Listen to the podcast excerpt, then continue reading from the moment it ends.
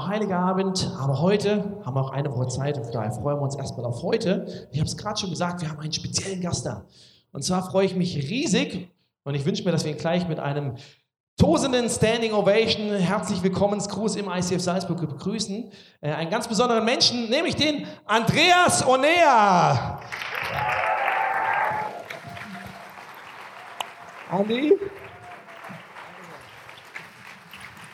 Danke sehr. Und äh, du hast es vielleicht schon in der Vorankündigung gesehen. Andreas ist äh, Schwimmer. Ich versuche es. Du versuchst es. Ich bin mir sicher, du schwimmst besser als ich. Ähm, Auch das versuche ich. Ja, da, da, bin ich mir sicher. Ich bin in, äh, ich hatte in der Oberstufe das letzte Mal schwimmen und ich habe die 50 Meter nicht geschafft. Mein Lehrer hat mir trotzdem noch eine 4 gegeben für das redliche Versuchen. Keine, nicht gelogen. Auf jeden Fall, ich freue mich riesig, dass du da bist, Andi. Du hattest äh, letzte Woche noch eine Schwimm-WM in Mexiko, bist dann zurück nach Wien, hattest da gestern Abend bei euch in der Kirche eine Riesenveranstaltung mit fast 1000 Menschen, glaube ich, äh, ein Weihnachtskonzert. Und äh, hast dann gedacht, Mensch, zum Abschluss dieses riesigen Highlights komme ich in die schönste Stadt Europas nach Salzburg. Von daher riesen Dank, dass du heute hier bist. Und wir haben uns gedacht, äh, du bist zwar Schwimmer, aber ich habe in dem Interview gesehen, dass, ähm, dass du gerne auch Fußball spielst. Stimmt das? Das stimmt, ich bin sogar leidenschaftlicher Fußballer als Schwimmer. Also. Ja, leid, sehr gut. Äh, von daher haben wir ein kleines Gastgeschenk für dich. Und äh, das ist ein, ein Trikot von der besten Mannschaft Österreichs, von RB Salz, RB Red Bull, genau. Rasenballsport. Ja, genau. Da steht jetzt FC Salzburg drauf, weil das ein besonderes Trikot. Das ist nämlich ein Trikot, was original war für einen Spieler äh, bei de, beim Europa League-Spiel dieses Jahr. Genau deswegen steht FC Salzburg drauf. Da darf nämlich nicht Red Bull draufstehen und das Original von dem Spieler von diesem Spiel. Und das ist einfach als kleines Gastgeschenk für dich. Ich weiß nicht, welche Mannschaft du unterstützt, aber ich weiß, welche Mannschaft du ab jetzt unterstützt. Danke sehr. Super. Und äh, aber ich bin ein großer Fan von äh, Jabo und der spielt ja bei Salzburg. Das Somit, ist sehr gut, ähm, genau. Passt das treffend. Von daher perfekt. Ja, ja, echt cool. Hätte man das gewusst, hätte man vielleicht das vom, äh, vom Ray sogar kriegen können. Aber Kein Problem. Ich gebe es mal deinem Begleiter, auch den begrüßen wir ganz herzlich. Alexandro. War dann der richtige Name? Alexandro. Ja, sehr gut. Gut, jetzt kann man ja sagen, Mensch, äh, Schwimmer und äh, wenn du so ihn anschaust, dann denkt man, Moment, Schwimmer, irgendwie hat er den einen Arm versteckt oder was ist da los? Da fehlt doch ein Arm. Wie fasst das zusammen? Wie, wie, wie kam es dazu? Also wie, wieso fehlt da jetzt ein Arm? Also auch für die, die ganz hinten sitzen, also ähm, links ist der Arm nicht da. Das liegt daran, dass ich am 3. Mai 1998 einen Autounfall hatte und ähm, bin dadurch dann eben zum Schwimmen gekommen als große Geschichte erzählt. Also da sieht man jetzt unser Autowrack. Ähm, wir waren in Rumänien, meine Familie kommt aus Rumänien, waren dort auf ähm, Kurzurlaub, haben meine Familie besucht und wie wir zurückgekommen sind aus Rumänien, hat es ähm, zehn Kilometer nach der rumänisch-ungarischen Grenze angefangen enorm stark zu regnen und ähm, die Behörden haben uns später erzählt, dass ein LKW vor uns Öl verloren hat. Das heißt, Regen auf der Straße, Öl auf der Straße und 1998 waren die Straßen nicht im besten Zustand. Das hat alles dazu geführt, dass mein Vater die Kontrolle über den Wagen verloren hat. Uns hat überschlagen und zwar von der Straße über den Gegenverkehr hinaus aufs Feld. Und während sich das Auto überschlagen hat, also ich bin hinterm Fahrer, also hinter meinem Vater, links gesessen und hatte meinen linken Arm im Sicherheitsgurt eingewickelt. Ich zeige euch das kurz vor und habe auf dem Arm geschlafen. Das heißt, ich hatte meinen Arm eingewickelt und habe auf den Arm geschlafen. Und durch die Kräfte, die gewirkt haben und durch die Wucht dieser ganzen Geschichte, wie es uns überschlagen hat, hat es mich ähm, aus dem Auto gefetzt. Und der Gurt hat natürlich blockiert, was er machen sollte. Das ist ja auch seine Aufgabe. Und da ist der Arm dann eben weggerissen worden. Und ich bin dann getrennt vom Arm gefunden worden. Und zwar, ich weiß nicht, ob man hinten auf dem Foto erkennt, es ist so ein Straßengraben. Also ich bin in dem Straßengraben gelandet. Und das war sicher 10, 15, 20 Meter weg vom, vom Wrack. Und wenn ich die Geschichte erzähle, dann bin ich aber so erfüllt von Dankbarkeit. Und das klingt jetzt irgendwie total eigenartig, wenn ich sage, ich bin dankbar, wenn ich dieses Bild sehe und wenn ich erzähle, was genau passiert ist. Aber mir ist einfach vollkommen bewusst, dass ich dort hätte sterben müssen. Dass ich dort, ähm, also mein Leben hätte dort als Sechsjähriger zu Ende sein müssen. Und aus menschlicher Perspektive hätte ich keine Chance gehabt zu überleben. Und für mich ist es einfach ein Wunder Gottes, dass ich lebe. Auch die Tatsache, wie die Dinge dann abgelaufen sind. Also ich bin dort in diesem Straßengraben gelegen mit einer offenen Wunde. hätte verbluten müssen. Ich hätte beim Aufprall mir mein Genick brechen müssen. Ich äh, hätte mit einer ganz schweren Querschnittlähmung oder sofort tot sein können. Ähm, oder ich bin dort im Gatsch gelandet, ähm, hätte eine Blutvergiftung mir sofort zuziehen können. Also wenig Chancen und wenig Aussicht darauf, dass ich überlebe und auch die Tatsache, dass ich überhaupt gefunden wurde, ist ein absolutes Wunder. Also es ist ähm, so gewesen, dass hinter uns ein Auto mit zwei Deutschen war und die haben, sind, sind dann stehen geblieben und haben erste Hilfe geleistet, haben meine beiden Brüder gefunden und haben dann ähm, meine schwerverletzte Mutter auch neben dem Auto im Gras gefunden. Und das haben diese beiden Deutschen haben mir das 2012 erzählt und für mich war das einfach wow, wie ich das zum allerersten Mal gehört habe, ich habe das gar nicht gewusst. Er hat gemeint, er hat meine Mama gefunden und das Einzige, woran meine Mama schwer verletzt gedacht hat, ähm, also sie hatte einen offenen Oberschenkelbruch und offen heißt komplett durchgebrochen und äh, schwere Schulterverletzungen. Das Einzige, woran sie gedacht hat, waren meine drei Kinder. Das heißt, in diesem schweren Moment hat sie als Mutter, als Elternteil nur an die Kinder gedacht und dadurch wussten diese beiden Herren, dass sie jetzt drei Kinder finden müssen. Und ich bin zu, zur Überzeugung gekommen, dass die Liebe meiner Mutter im Prinzip mir das Leben gerettet hat, weil sie haben meine beiden Brüder gefunden und hätten sie nicht gewusst, dass sie ein drittes Kind finden müssen, dann wäre ich da draußen in diesem Schlammloch einfach irgendwann einmal verblutet, weil mich keiner gefunden hätte.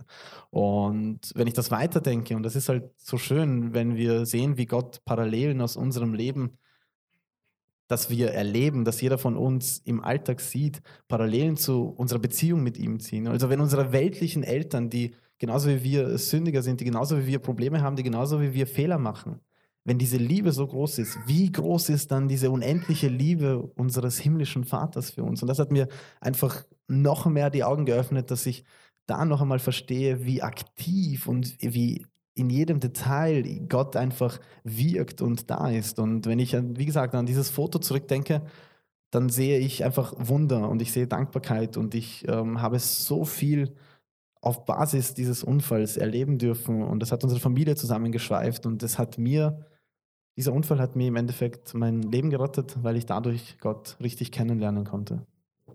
Ja, Wahnsinn. Also ich finde es wahnsinnig beeindruckend zu sagen, hey, man, man hat sowas erlebt, sowas Schweres auch und trotzdem sitzt du hier, bist nicht bitter, beschwerst dich nicht, sagst nicht, Mensch, jetzt muss ich mein ganzes Leben ohne Arm rumrennen, ähm, ich glaube, dein, dein Opa ist auch im Nachgang äh, dann noch an den Unfallfolgen auch gestorben. Es war für euch als Familie, denke ich, auch eine extrem schwere, herausfordernde Zeit. Und trotzdem sitzt du jetzt hier voller Dankbarkeit. Hast, hast du keine Momente, wo du sagst, Mensch, da, da habe ich mich mal bei Gott beschwert oder gefragt, warum, wieso, weshalb, warum, warum lässt du das zu, warum geschieht das, warum ich? Mein großer Vorteil war sicher, dass ich einfach jung war. Und wenn das als Kind passiert, ähm, dann ist das halt so. Ich war ein sehr aufgewecktes Kind, ich war ein sehr aktives Kind. Wenige Tage nachdem ich wieder irgendwie halbwegs stehen konnte, wieder Gleichgewicht hatte, bin ich am Bett herumgeklettert im Krankenhaus, wollte einfach was machen und ich wollte nicht einfach irgendwie eingeschränkt sein. Und ähm, das hat mich als Kind sicher charakterisiert. Das hat sich dann durchgezogen, war auch sicher einer der Gründe, warum ich dann im Sport gelandet bin. Ähm, aber das war eben der große Vorteil, dass ich es als Kind erlebt habe und dadurch Glaubensvorbilder entwickeln konnte, also sehen konnte und sehen konnte, was es bedeutet, wirklich zu glauben. Und meine Eltern haben mir so viel gezeigt und nicht durch irgendwie äh, theoretische Lektionen, sondern durch die Tatsache, was sie mir vorgelebt haben, weil im Endeffekt war dieser Unfall nicht schwer für mich, also dieser Unfall war einfach schwer für meine Eltern. Mein Vater ist gefahren, sein eigener Vater ist verstorben bei dem Unfall, sein eigener Sohn ist mit einer Behinderung zurückgeblieben, ähm, seine eigene Frau war schwer verletzt, er war schwer verletzt, hatte einen offenen Oberschenkelbruch, war dann im Koma zehn Tage. Das war nicht einfach. Und was ich aber gesehen habe in, in den beiden, war nie Verzweiflung, sondern war immer ein tiefer, unglaublicher Glaube an Gott. Einfach ein Glaube, dass Gott in allen Dingen aktiv mit dabei ist und nichts ohne seinen Willen passiert. Das bedeutet, wenn so etwas passiert, auch wenn wir keine Erklärung haben, auch wenn wir es nicht verstehen, auch wenn es nach menschlichen, logischen Erklärungen nichts Positives darin gäbe, dann hat Gott trotzdem einen Plan. Und Gott hat viele Jahre vorher meinen Eltern versprochen, dass er sie segnen wird, dass er mit ihnen sein wird. Und dann passiert sowas. Und da ist die Glaubensprobe, die einfach im Leben kommt. Und dann denkst du dir, Gott, ist das dein Versprechen? Du versprichst Segnung Du versprichst, dass wir so gesegnet werden, dass sich andere wundern werden und dann passiert so ein Unfall und dann passiert so eine Katastrophe und so eine Tragödie. Und das Schöne war, was ich halt gesehen habe, war, meine Eltern haben auf das Versprechen Gottes vertraut. Und sie haben gewusst, wenn Gott etwas verspricht, dann wird er das zu Ende führen. Und das Schöne war, dass mir das dann dadurch gezeigt hat, okay, da muss irgendwas sein. Weil jeder andere wird zerbrechen an so einer Situation. Da muss etwas authentisch, echtes an diesem Glauben sein, den meine Eltern haben. Und das hat mich auf die Spur gebracht, dass ich das alles selber erleben durfte, dass ich Gott kennenlernen durfte, dass ich sehen durfte, dass er wirklich seine Versprechen erfüllt. Und jetzt 19 Jahre nach diesem Unfall kann ich sagen, er hat uns nicht nur so gesegnet, dass sich andere wundern, sondern er hat uns so gesegnet, dass ich mich wundere, wie das funktionieren kann. Und das ist halt die Schönheit Gottes. Und wenn wir bei diesem einen Moment verbleiben würden, bei diesem einen Foto, wenn das mein Leben definieren würde, dann wäre es trist und düster. Aber das Leben ist so viel mehr und Gott sieht das große, ähm, das große Ganze, der Big Picture. Und durch diesen Unfall hat er mir es ermöglicht, dass ich in den Sport gekommen bin, dass ich die Welt bereisen konnte, dass ich diese Dinge machen konnte, die ich gemacht habe, dass ich Menschen Hoffnung zeigen konnte, dass ich es aktiv selber erleben durfte und dann den Menschen auch weitergeben durfte. Und das sind alles Geschenke, die vielleicht gar nicht in dieser Art möglich gewesen wären. Und was ich auch noch ganz groß gelernt habe, und das war für mich eine ganz wichtige Lektion, war diese Frage nach dem Warum. Die kommt natürlich, die taucht auf. Als Kind natürlich nicht so stark präsent, aber dann, wenn man größer wird, vielleicht nicht unbedingt auf meine Situation bezogen, sondern allgemein. Warum passieren Dinge, die passieren? Warum gibt es einfach solche Situationen? Warum passiert sowas? Und ich bin draufgekommen, dass das die falsche Frage ist. Weil wenn ich diese Frage stelle, dann stelle ich automatisch den, der alles unter Kontrolle hat, in Frage. Dann ist das automatisch ein Beweis, dass ich ihm nicht mehr vertraue. Ich muss die andere Frage stellen und das ist, mit wem habe ich es hier zu tun? Und wenn ich eine Antwort habe auf diese Frage und ich weiß, dass ich es mit dem allmächtigen Erschaffer unseres Universums, der uns so unglaublich liebt, dass er seinen einzigen Sohn für uns gegeben hat, wenn ich diese Frage mit dieser Antwort beantworten kann, dann habe ich kein Problem mehr damit, nach dem Warum einfach zu sagen, ich weiß es nicht, Gott weiß es und ich vertraue ihm. Und wenn er ein Versprechen gibt, dann weiß ich, dass das zu Ende führen wird. Wahnsinn. Also ihr dürft auch gerne zwischendrin applaudieren hier. Ja.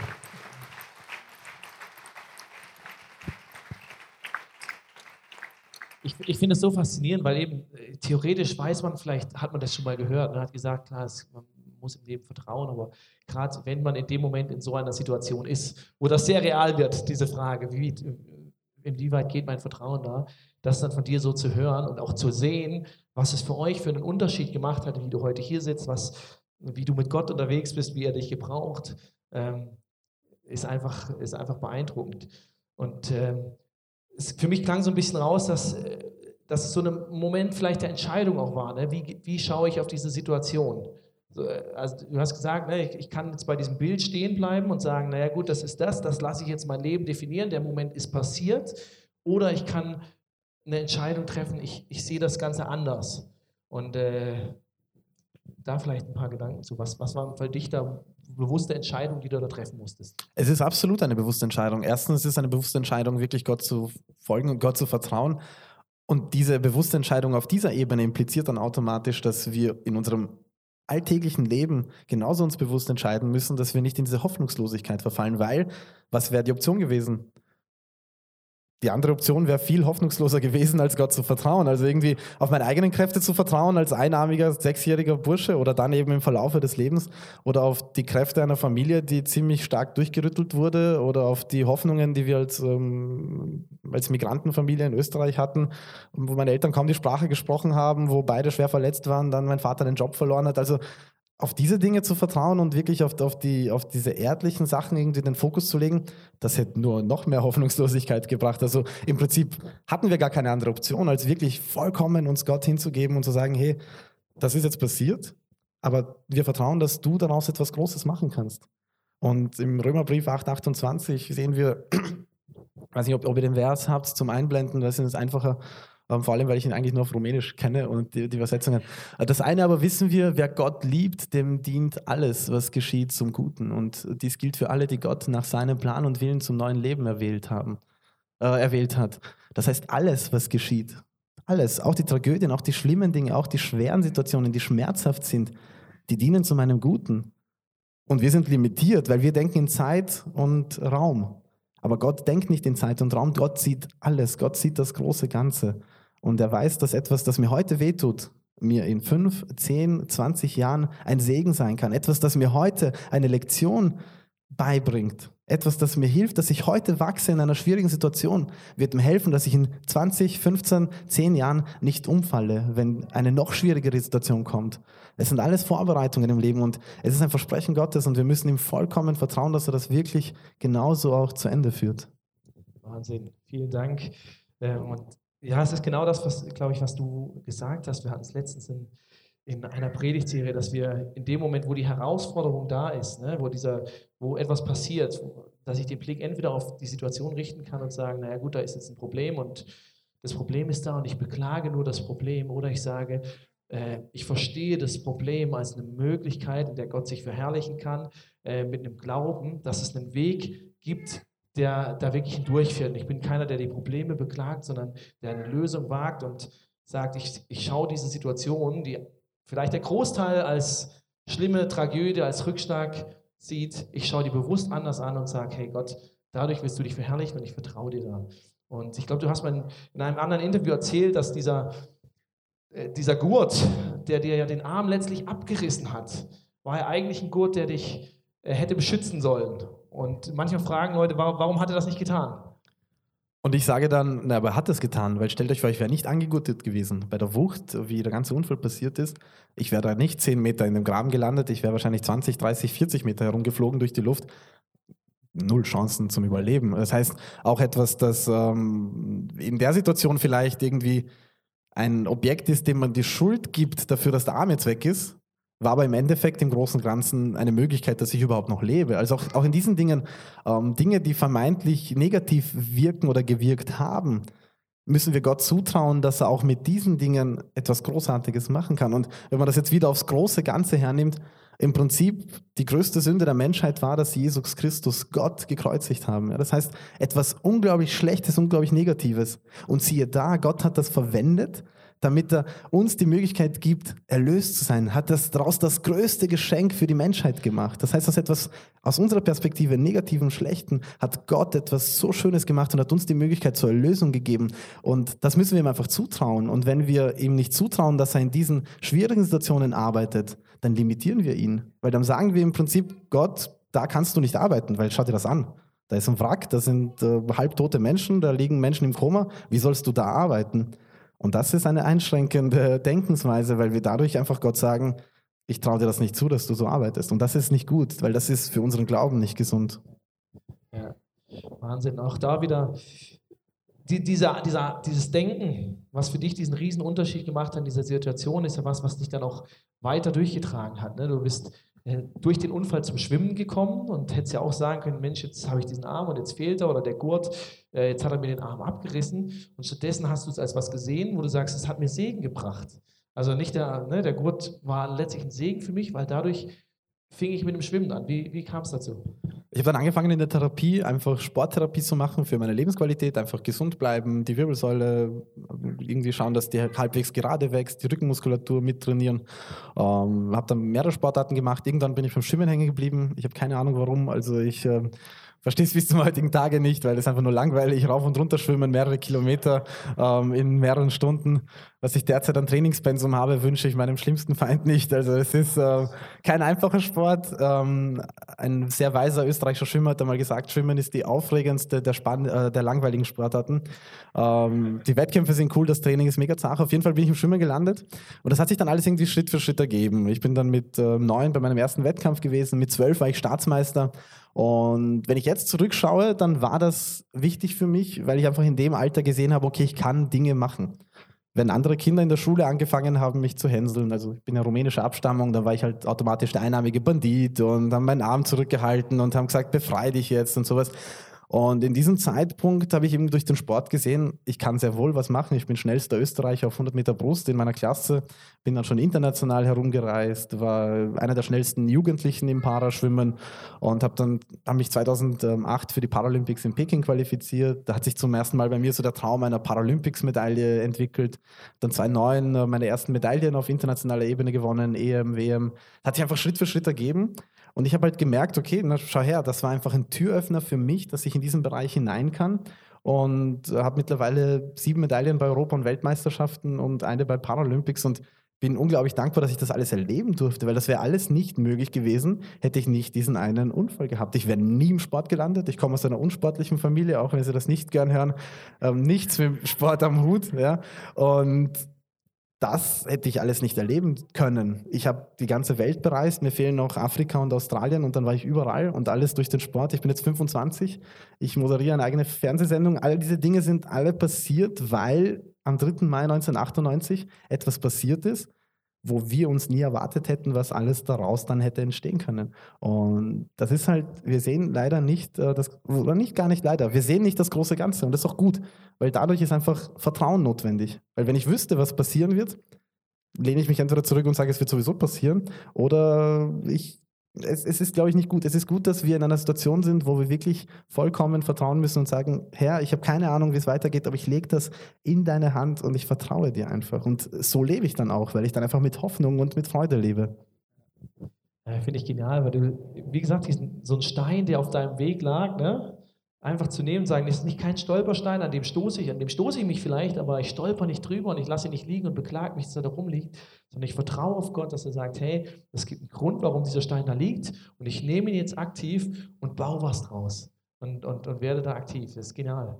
Und du bist dann, äh, hast ja gerade schon ein bisschen erzählt, äh, zu den Paralympics nach London 2012 und äh, dein großer Traum war dort eine Medaille. Äh, wie ging das dann da weiter? Ich hatte eines meiner besten Jahre. Ähm, 2011 war ich Dritter der Weltrangliste. Es hat sehr gut ausgeschaut, dass ich jetzt meinen großen Traum einer Paralympics-Medaille erfüllen kann. Ich habe mega hart trainiert, war alles umgestellt gehabt bin ähm, ein paar Wochen vorher noch bei den Staatsmeisterschaften der Nichtbehinderten geschwommen, habe dort das B-Finale gewonnen. Das heißt, also im A-Finale sind die schnellsten acht und dann habe ich das B-Finale gewonnen der zweitschnellsten acht. Das heißt, du warst bei den, Leu äh, bei den Nichtbehinderten warst du der neuntschnellste in ganz Österreich, genau. obwohl dir ein Arm fehlt. Genau, also mit einem Arm gegen Zweiarmige und danke sehr.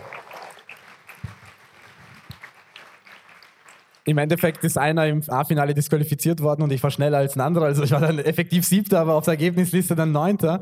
Ähm, das hat mir einfach gezeigt, hey, ich bin gut drauf. Das hat mir Motivation gegeben. Ich war total fokussiert, motiviert und dann kam dieses ähm, eine Rennen in London. Ich bin das Rennen meines Lebens geschwommen. Ich war nie wieder so schnell wie dort wenn ich es mir jetzt anschaue, verstehe ich es auch nicht. Ich bin grottenhässlich geschwommen. Äh, ich war halt jung und war noch ähm, sehr ja, leicht im Wasser. Und Meine Zeit war super. Zeit war mega. Also ich bin 1,11 geschwommen auf 100 Meter Brust. Ich weiß nicht, falls das irgendjemandem da irgendwas sagt. Also als Vergleich für die Polizeiaufnahmeprüfung braucht man eine Zeit von 1,50 auf 100 Meter. Und ich bin halt 1,11 auf Brust geschwommen. Ähm, ist halbwegs äh, schnell, das ist okay. Bin ich halt wie, nie wieder geschwommen. Aber wie es halt so kommt, im Leben hatten drei andere was dagegen und ich war Vierter und habe die Medaille um 34 Hundertstel verpasst. Das ist ja sicherlich eine Riesenenttäuschung in dem Moment. Ne? Du weißt, du bist gut drauf, du hast die beste Zeit rausgehauen, die du, glaube ich, bis dahin sogar geschwommen bist. Genau. Ähm, denkst, ich habe alles getan und plötzlich ist da so ein Rückschlag da, wo du sagst, irgendwie reicht es dann doch nicht. Wie ging es dir in dem Moment und wie bist du dann damit umgegangen? Weil du bist ja offensichtlich weiter geschwommen. Also ich habe angeschlagen, habe die Zeit gesehen, habe mir gedacht, bist du gescheit. echt stark. Habe die Platzierung gesehen und war am Boden zerstört. Ähm, Vierter zu werden ist echt bitter, also überall im Leben, gerade im Sport und gerade wenn es so knapp war. Im Endeffekt war der Holländer, der Dritter wurde, ähm, einfach ein Kopf größer, hat sich am Ende mehr strecken können mit seinen längeren Armen. Hättest und mehr Käse essen müssen. Ja, wahrscheinlich. Und hat dann nachher auch aufgehört, aber er war halt zu dem richtigen Zeitpunkt da, um mich zu schlagen. Ähm, war sehr bitter. Und ich habe für mich in dem Moment wieder bewusst entscheiden müssen, was mache ich jetzt. Also ich habe natürlich ans Auf Aufhören gedacht, weil ich habe sehr viel investiert in meinen Sport. Hatte damals noch nicht die Möglichkeit vom Sport zu leben. Das heißt, im Endeffekt hat es mich nur gekostet. Also nicht nur Zeit, sondern auch Geld und äh, Nerven. Und ähm, habe dann meinen Trainer getroffen nach dem Rennen, er hat gemeint, mega cooles Rennen, ähm, hat halt nicht sein sollen, aber in vier Jahren machen wir Gold. Und da hat mich das so richtig gepackt. Ich habe gesagt, passt, in Rio machen wir Gold. Das haben wir später dann äh, revidiert und auf eine Medaille korrigiert, weil Gold doch zu weit weg war. Aber es war wichtig, dass ich das bewusst entschieden habe und gesagt habe, gut, ich gebe nicht auf, auch wenn es jetzt bitter war, auch wenn es jetzt schwierig war ich glaube, dass ich ähm, diesen Gedanken, eine Medaille machen zu wollen, äh, aus einem bestimmten Grund in meinem Herzen habe. Ich werde weitermachen, ich werde weiter alles geben, habe alles umgestellt, war noch diszipliniert, habe noch härter trainiert. Ähm, auch dann gab es Auf und Abs. Ich bin dann Vize-Weltmeister geworden, dann einer, als Favorit bei der Europameisterschaft wieder Vierter, wieder so knapp vorbei. Dann war ich wieder Dritter bei der Weltmeisterschaft, habe dann 2016 ähm, bei der Europameisterschaft auf den Tag genau 18 Jahre nach meinem Unfall auf einer Nebenlage komplett überrascht und habe dritte, also den dritten Platz machen können auf 200 Meter Lagen. Und das war für mich einfach so ein Geschenk. Und ich bin dort am Podium gestanden, 18 Jahre nach dem Unfall und habe ein bisschen zurückgeschaut. Und ich war so dankbar. Und ich habe gedacht, wow, ich habe das alles erleben dürfen. Und am Tag nach, also am Tag 18 Jahre nachher, konnte ich das nochmal so richtig aufsaugen. Und das hat mich in einen Zustand äh, gesetzt, wo ich einfach unglaubliche Dankbarkeit verspürt habe und in die nächsten Monate für die Paralympics nach Rio einfach mit enormer Dankbarkeit gegangen bin. Ich habe gesagt, ich habe so viel erlebt, ich habe so viel sehen dürfen, ich sehe das alles als so ein Segen. Ich möchte einfach dankbar sein, egal was jetzt in Rio rauskommt. Ich habe mega hart trainiert, äh, Gott weiß das, ich habe mein Bestes gegeben, aber vollkommen egal, was passiert, ich möchte ihm einfach danken dafür. Und das, ich hatte so eine Ruhe in den Monaten davor. Und das Rennen selbst war eines der schwierigsten Rennen meines Lebens in Rio de Janeiro. Ähm, ich hatte so viel es war einfach so, so schwierig davor. Ja, wir, wir haben das Video, vielleicht äh, können wir das laufen lassen. Du kannst ja, ja ein bisschen gerne, kurz gerne. beschreiben, was passiert. Du kannst es mal kurz selbst kommentieren. Ihr müsst euch vorstellen, man, man ist dort, man weiß, man hat die eine einzige Möglichkeit, ähm, sein großes Ziel zu, zu erfüllen. Ich bin der Dritte von unten. Der Druck war enorm, also enorm. Ich bin nicht gut geschwommen, bin ein bisschen zu locker angegangen habe am Anfang gut mithalten können, aber dann ist es, bin ich auf den vierten, fünften Platz zurückgerutscht.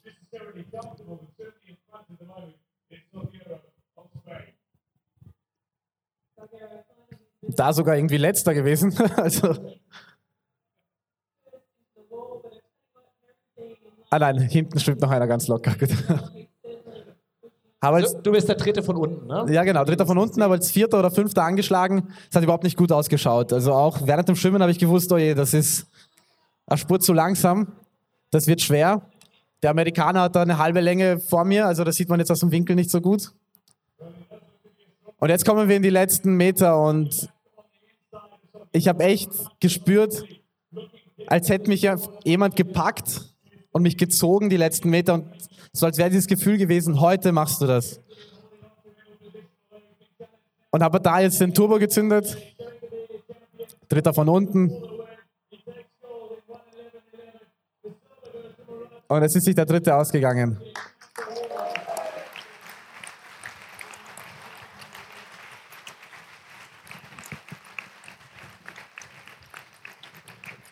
Ja, der, der Schrei am Ende, den haben wir jetzt vor Applaus nicht mehr gehört, aber der war, glaube ich, von dir. Und der Kommentator sagt dann auch im weiteren und der er feiert es ohne Ende. Ne? Mehr als der Sieger. Äh, was ist das für ein Gefühl, wenn du dann ja, weißt, jetzt habe ich es geschafft. Es war, es war unglaublich, vor allem der Kontrast zu London, weil ich das, das Rennen einfach so präsent im Kopf hatte. Ich habe angeschlagen, ich habe die Zeit gesehen ich war am Boden zerstört. Ich habe gedacht, das gibt's ja nicht. Ich war wirklich langsam mit 1,14, also drei Sekunden langsamer als meine Bestzeit. Ich habe dann die Platzierung gesehen und mir ist einfach so ein Jubelschrei hinausgegangen. Ähm, den hat man, der OF hat das live übertragen, den hat man bis daheim im Fernsehen gehört. Also wir haben dann alle geschrieben, wir haben dich gehört, auch wenn ich nicht im Bild war. Dieses Ja, es ist einfach, es ist so viel Druck abgefallen von meiner, von meiner einen Schulter und ich habe einfach so eine Erleichterung gespürt. Und ich war so dankbar, dass ich nach so vielen Jahren harten Training mein Ziel erreichen konnte. Und Du hast deine Medaille, glaube ich, auch mitgebracht. Ne? Ja, sie ist in meiner Tasche dort. Ja, vielleicht können wir sie mal sehen. Ne? Weil, ja, gerne. Also jeder, der Sportfan ist, weiß ja, ne, Olympia, das ist äh, das Ziel schlechthin, was du erreichen kannst. Äh, besser als jede Weltmeisterschaft. Und äh, da nicht nur dabei zu sein, sondern dann wirklich eine olympische Medaille zu Das ist die echte Olympia. Wahnsinn, ne? Jetzt müsste ich fast reinbeißen. das hast du schon gemacht, deswegen. Ja, ich, ich würde es nicht mehr tun. Also nach eineinhalb Jahren. Ja. Sie ist sehr, sehr, sehr schwer. Ne? Einen halben Kilo hat es. Wahnsinn, ja. Unglaublich. Und äh, das hast du gewonnen. Das ist äh, Ich kann es also, selber nicht glauben. Äh, einen, einen Riesenapplaus da. Danke sehr.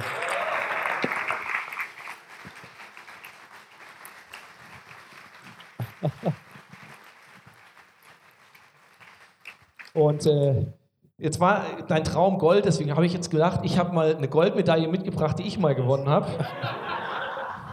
Vom äh, siebten Thomas Mangelsdorf Jugendgedächtnis Fußballturnier 1998. Habe ich nicht ja, gewonnen, also das, äh, stark. Ich, ich habe im Finale sogar das 1 zu 0 geschossen was, und ich habe nie Tore geschossen. Äh, von daher äh, biete ich dir jetzt, das ist nur eine einmalige Gelegenheit, deswegen überleg dir gut, ob du zuschlägst. Ich würde dir an, ein, anbieten, deine Bronzemedaille gegen eine Goldmedaille zu tauschen. Weißt Darf ich du? Muss er fast annehmen, oder? Ich, ich werde darüber beten. Du wirst Danke dir.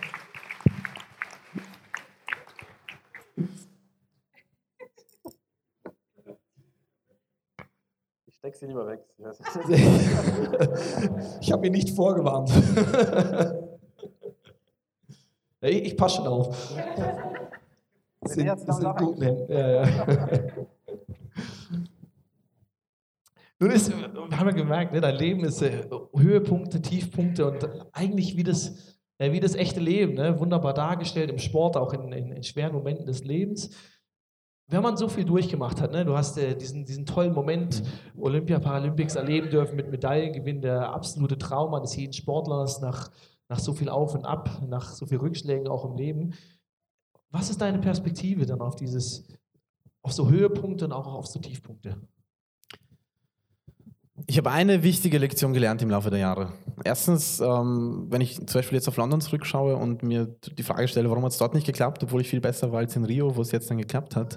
Jetzt in Retrospektive weiß ich, ich wäre in London nicht reif gewesen, um dann nachher meinen Glauben so zu artikulieren und zu sagen, warum ich glaube, dass das alles passiert ist. Und jetzt ist in Rio passiert und jetzt habe ich die Möglichkeit, den Menschen zu zeigen, was wirklich zählt. Und es ist vielleicht ein bisschen ein Paradoxum, ich werde eingeladen wegen den Medaillen und wegen meinen Siegen und wegen meinen Erfolgen. Und dann komme ich ähm, zu den Menschen und im Endeffekt sage ich ihnen, dass diese ganzen Dinge schön sind, aber sie sind wertlos. Sie sind zwar schön, aber sie vergehen. Sie sind Dinge, an denen wir uns erfreuen sollen. Aber wenn ich meine Identität in diesen Dingen finde, dann habe ich ein großes Problem. Weil irgendwann werde ich keine Medaillen mehr gewinnen und irgendwann werde ich nicht mehr am Podium stehen. Und dann werde ich meine Identitätsgrundlage verloren haben. Und dann habe ich wirklich ein Problem. Das heißt, ich habe in dem Laufe der Jahre einfach meine Identität finden müssen. Ich habe verstehen müssen, wer bin ich eigentlich? Warum bin ich hier? Und was ist der Sinn meines Lebens? Warum bin ich da? Und ich habe relativ früh verstanden, dass ich ein großes Problem habe. Ich habe ein Problem der Sünde in meinem Leben, das ich nicht selber erledigen kann. Ich habe ein Problem der Sünde, das mich von Gott trennt. Und in diesem Zustand von Gott getrennt zu sein, das wollte ich nicht sein. Ich wollte ihn kennenlernen, ich wollte mit ihm in einer Beziehung sein. Also musste dieses Problem der Sünde aus dem Weg geschaffen werden. Und das hat Jesus für mich gemacht.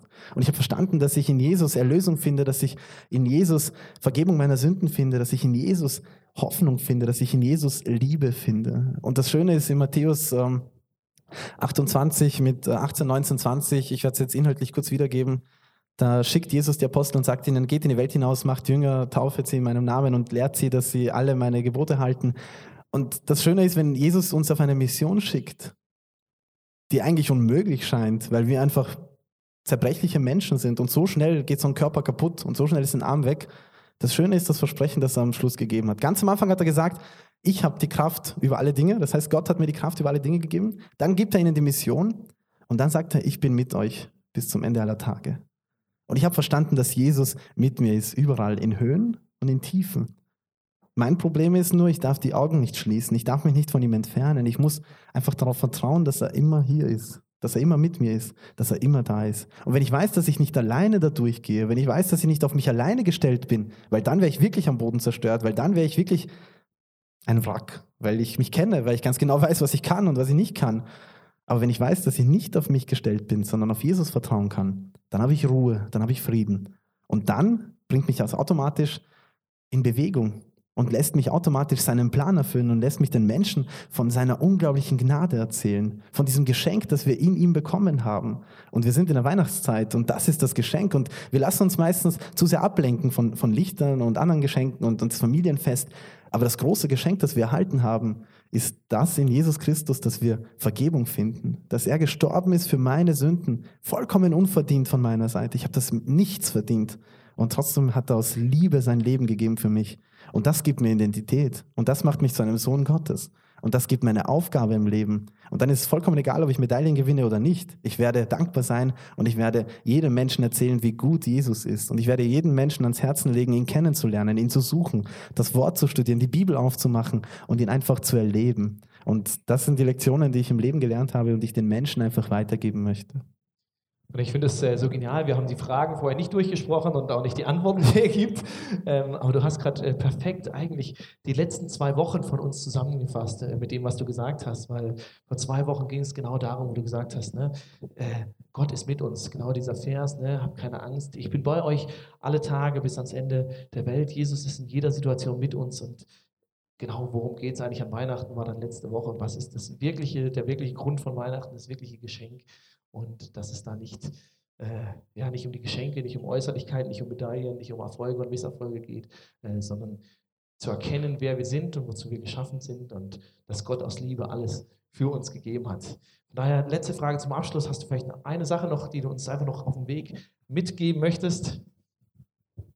Vertrauen. Ich weiß, dass es so oft einfach ähm, hoffnungslos scheint, dass es so oft einfach schwierig scheint. Und ich bin mir ziemlich sicher, dass in meinem Leben noch so viele schwierige Situationen kommen werden, Entscheidungen, die ich treffen werden muss. Ähm, der Körper wird nachgeben, Krankheiten, die aufkommen können, Unfälle, die passieren, für die wir keine Erklärung haben. Das Wichtige ist, dass wir verstehen, mit wem wir es zu tun haben. Das Wichtige ist, dass wir verstehen, dass der, der uns gesagt hat, dass er bei uns ist, auch wirklich bei uns ist. Und wir verstehen, dass er allmächtig ist und seine Liebe unendlich ist für uns, dann wird das alles verändern. Und das hat in mir alles verändern. Und ich bin mir ganz sicher, dass das in euch alles verändern wird. Und es wird eure Perspektive aufs Leben verändern. Und es wird eure Aktionen verändern. Es wird eure Wünsche im Herzen verändern. Es wird alles verändern, sobald man Jesus Christus in seinem Herzen aufgenommen hat. Und das war für mich der schönste Moment in meinem Leben und keine mit, also die gesamten Podiumsmomente, ähm, wo ich am Podium gestanden bin und im Prinzip ich verherrlicht wurde, die vergleichen sich überhaupt nicht mit dem einen Moment, wo ich vom Kreuz Jesu gekniet bin und gesagt habe, ich gebe mein Leben dir. Das war der schönste Moment. In Rio am Podium zu stehen war schön, aber vor Jesus zu stehen ist viel schöner. In London hätte ich mir gewünscht, am Podium zu stehen, das wäre schön gewesen. Aber vor Jesus zu stehen ist viel schöner. Und das sind die Dinge, die ich einfach den Menschen sagen möchte. Wenn man das einmal erlebt hat, dann verändert sich alles. Wahnsinn. Und äh, ich lade dich jetzt ein, aufzustehen, weil wir sind am Ende von diesem Interview. Und äh, ich möchte mit Andreas für dich beten. Und zwar möchten wir äh, für zwei Gruppen von Menschen beten. Und genau das, was du gerade gesagt hast, es gibt viele Menschen in diesem Raum, die das erlebt haben. Zu sagen, ich lade diesen Gott, ich lade diesen Jesus in mein Leben ein. Und es ist ein Schritt des Vertrauens, weil es heißt, ich mache mein Leben auf und ich sage, ich vertraue nicht mehr auf mich, ich vertraue nicht mehr auf meine Kraft, ich vertraue nicht mehr darauf, dass ich alles richtig machen muss, sondern ich komme einfach ehrlich zu Gott, wie ich bin und sage, hier bin ich mit all meinen Macken, äh, mit all meinen Erfolgen, mit all meinen Niederlagen, mit all meinen Fragen und Zweifeln. Und ich mache dir einfach mein Leben auf und lade dich ein. Ich gehe diesen Schritt des Vertrauens, was du gerade gesagt hast. Und das ist glaube ich, die größte und wichtigste Entscheidung, die du in deinem Leben treffen kannst. Und vielleicht bist du heute Morgen hier und du hast diese Entscheidung noch nie bewusst getroffen. Dann möchte ich dir heute Morgen einfach das Angebot machen, dass du sagst, hey, heute Morgen kann so ein bewusster Moment sein, wo du sagst, alles klar, ich habe vielleicht noch Fragen. Hier bin ich mit meiner Lebensgeschichte, aber ich merke, das heute Morgen, das hat mich angesprochen. Ich habe gemerkt, wie Gott zu mir geredet hat. Ich habe gemerkt, wie er was in meinem Herzen berührt hat. Und ich möchte diesen Vertrauensschritt gehen. Ich möchte mich auf den Weg machen mit diesem Gott, von dem Andreas berichtet hat, von dem wir vorhin gesungen haben, von dem, den schon viele Leute in diesem Raum erfahren haben. Und es geht ganz einfach. Es ist ein einfaches Gebet, wo du Gott sagst, hey, Gott, hier bin ich. Komm in mein Leben. Vergib mir das, was ich falsch gemacht habe. Und werde der Chef in meinem Leben. Und ich möchte, möchte alle bitten, die Augen zuzumachen, weil das ist ein persönlicher Moment für jeden Einzelnen zwischen dir und zwischen Gott. Geht es nicht darum, was dein Nachbar macht, was, ähm, was irgendjemand denkt. Und ich möchte einfach für die Menschen beten, die das jetzt auf dem Herzen haben, die sagen, ich möchte diesen, diesen Jesus zum ersten Mal in mein Leben einladen. Ich möchte ihnen sagen, ich möchte eine persönliche Beziehung mit dir. Nicht nur einfach glauben, dass du da irgendwo bist, nicht nur aus Tradition in die Kirche gehen, sondern ich wünsche mir, dass ich eine persönliche Beziehung mit dir als Gott haben kann. Wenn du es bist, dann werde ich dir gleich ein Gebet vorsprechen und du kannst es für dich in deinem Herzen nachbeten. Aber ich würde gern wissen, für den ich bete. Von daher, wenn du das bist, wenn du sagst, ich möchte dieses Gebet mitbeten, dann bitte ich dich um einen mutigen Schritt. Dann bitte ich dich, dass du mir kurz einfach da, wo du stehst, ganz kurz einfach jetzt die Hand hebst, damit ich sehe, für wen ich bete. Das ist mir danke, dass ich einfach sehe, wie das ist. Danke. Kannst die Hand wieder runternehmen? Danke, Jesus, dass du mich liebst. Danke, dass du alles getan hast, damit wir zusammenkommen. Und heute Morgen mache ich dir bewusst mein Leben auf. Und ich lade dich ein, dass du reinkommst als der Herr, der Retter und der Chef in meinem Leben. Ich bitte dich, dass du alles wegnimmst, was mich von dir trennt, dass du mir meine Schuld vergibst Und ich danke dir, dass ich ab diesem Moment durchstarten kann in ein neues Leben mit dir, Jesus, als Chef, als Retter und als Freund an meiner Seite. Amen. Lass uns den Menschen, die das jetzt bewusst gebetet haben, mal bewusst einen Applaus geben, weil ich glaube, das ist ein sehr wichtiger Schritt, der wichtigste, den du im Leben geben kannst. Wir möchten für eine zweite Gruppe von Leuten beten und da würde ich dich bitten, dass du das machst und dass du bewusst Leute segnest, die aktuell oder in der Vergangenheit durch sehr schwere Momente durchgehen mussten, wo vielleicht ein Verlust eine Rolle spielt, wo man im Herzen was verloren hat, vielleicht geliebte Menschen verloren hat, Arme verloren hat, was auch immer es ist, und Verlust da war und wo Leute sagen, ich bin vielleicht noch nicht darüber hinweg. Aber ich wünsche mir, da eine neue Perspektive auf diese Situation bekommen zu können. Ich wünsche mir, dass ich, so wie Andreas sagt, das nicht als Fluch sehe, nicht als äh, Rückschritt, nicht in dieser Situation hängen bleibe, sondern eine bewusst neue Perspektive darauf gewinne und sagen kann, Gott, ich möchte dir vertrauen, dass auch das mir zum Besten dient. Und äh, wenn du das bist, kannst du jetzt auch einfach, wo du stehst und mit allen Augen noch geschlossen, kannst du vielleicht einfach deine Hände für dich so ausstrecken und sagen, Gott, ich empfange jetzt diesen Segen. Und Andreas, ich würde dich bitten, dass du für diese Menschen betest. Vater, wir danken dir. In erster Linie danken wir dir, dass wir dich Vater nennen dürfen. Das zeigt deine unglaubliche Liebe, die du für uns hast. Das zeigt, dass du involviert sein möchtest. Das zeigt, dass du mit uns fühlst. Das zeigst, dass du unsere Leben kennst, dass du ganz genau weißt, wo der Schmerz ist, dass du ganz genau weißt, wo es weh tut. Das zeigt, dass du die Vergangenheit kennst und du die schwierigen Situationen, die Tragödien, die Schmerzen kennst. Das zeigt aber ganz genau, dass du die Krankheit von heute kennst, dass du den, die Druckstelle von heute kennst, dass du die Wunde von heute kennst, Herr. Vater, wir vertrauen uns dir an und wir wissen, dass du heute aktiv hier bist, dass du Heilung schenken kannst. Und wenn du nicht äh, physische Heilung schenken kannst, Herr, dann kannst du Ruhe geben in unseren Seelen. Und darum bitten wir dich und ich bitte dich, dass du heute all jene, die dich brauchen, dass du dich ihnen offenbarst, dass du ihnen diese Ruhe gibst und ihnen zeigst, ich bin mit dir und ich werde mit dir sein für immer. Herr, dein größtes Geschenk, das du uns gegeben hast, war die Vergebung unserer Sünden durch Jesus Christus. Das war der größte Liebesbeweis. Wir wissen, dass du uns liebst und wir wissen, dass du unser Bestes möchtest und wir wissen, dass du einen Plan hast für uns. Deswegen vertrauen wir uns dir komplett an. Ich bitte dich, Vater, dass du uns hilfst, dass wir dir unser Leben auch in Zukunft mit viel Hoffnung anvertrauen können. Dass wir in jeder Lebenssituation, egal wie schwierig sie sein wird, und ich weiß, dass sie kommen werden, dass wir dir vollkommen vertrauen. Dass wir alles dir hingeben, weil wir verstehen, dass wir nicht perfekt sind, weil wir verstehen, dass wir uns aus unserer eigenen Kraft nicht vorankommen. Aber durch deine Kraft, durch die, deinen Heiligen Geist können wir wachsen und können wir dir näher kommen, Herr. Ich lege jeden, der heute hier sein Herz dir geöffnet hat, einfach dir auf dein Herz, Herr.